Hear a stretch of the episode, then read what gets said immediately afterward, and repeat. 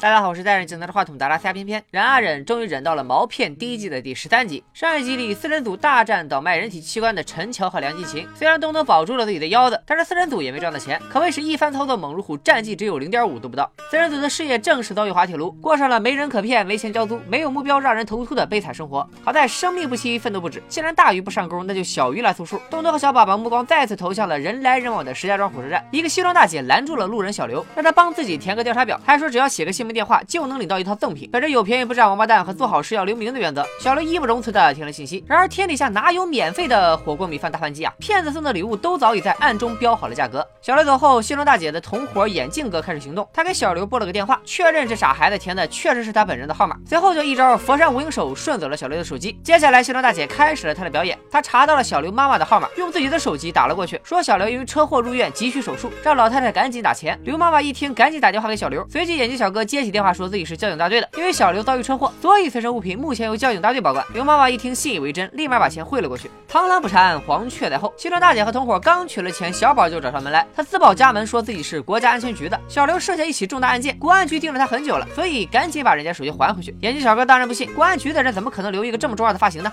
你不觉得天儿热吗？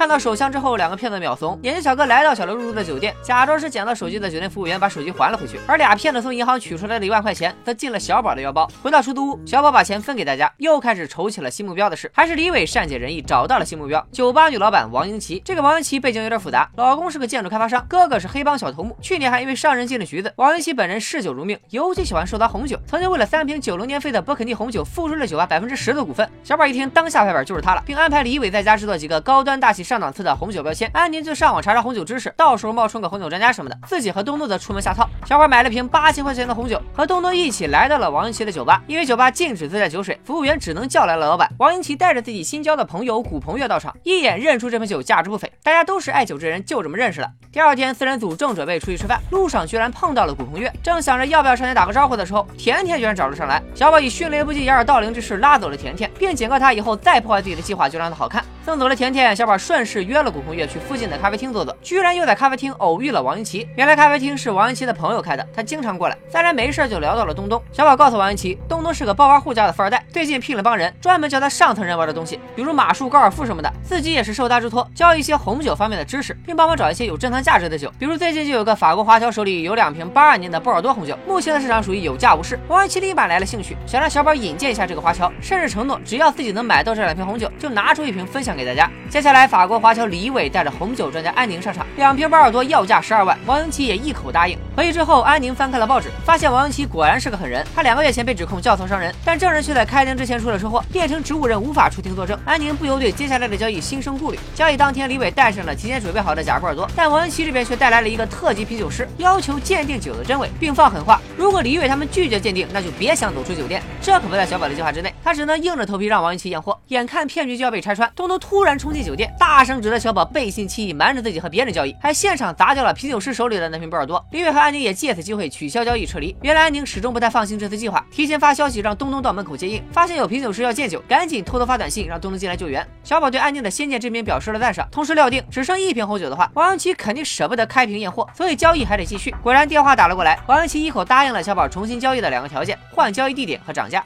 但小宝不知道的是，古墓月已经发现了红酒是赝品，并告诉了王英奇，所以这次的交易就是王英奇给四人组设下的圈套。交易当天，小宝为了熟悉场地，提前一个小时到场，却发现了比他们更早到的古鹏月。古鹏月直接拆穿了他们的骗子身份，因为从第一次在酒吧见到小宝到之前的交易失败，一切都太过巧合。最重要的是，古鹏月已经检验过被东东摔碎了那瓶红酒的瓶塞，材质和做工根本不可能是上等红酒专用。因为王英奇为人心狠手辣，古鹏月不想害死四人组，所以才提前过来通知他们撤离。原来这个古鹏月以前也干过骗子，现在已经金盆洗手了。就在这万分危。急的时刻，小宝当机立断，决定先撩个妹。